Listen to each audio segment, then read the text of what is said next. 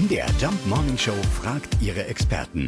Fakt oder Fake? Ja, nach dem Weckerklingeln nochmal rumdrehen. Es soll noch müder machen und insgesamt auch nicht gut sein. Wir fragen mal unseren hellwachen Professor Dr. Stefan Hammerschmidt. Er leitet am Klinikum Chemnitz unter anderem ein Schlaflabor. Ja, stimmt es, dass uns die Schlummerfunktion am Wecker müde macht? Das ist aus meiner Sicht ein Fake. Normalerweise ist der Tiefschlaf am Morgen nicht mehr so häufig, aber es kann durchaus passieren, vom Wecker aus einem tiefen Schlaf geweckt zu werden. Dann fühlt man sich häufig ja sehr unwohl. Man ist äh, noch gar nicht ganz bei sich, weiß nicht, wo man ist und muss sich erstmal orientieren.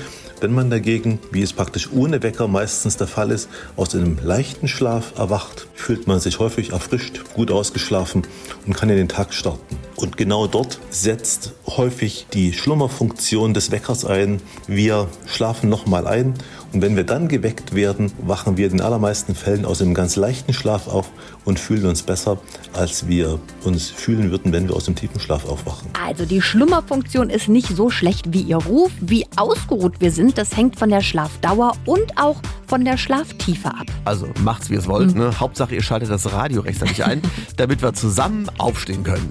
Fakt oder Fake? Jeden Morgen in der MDR Jump Morning Show. Mit Sarah von Neuburg und Lars Christian Karde. Und jederzeit in der ARD Audiothek.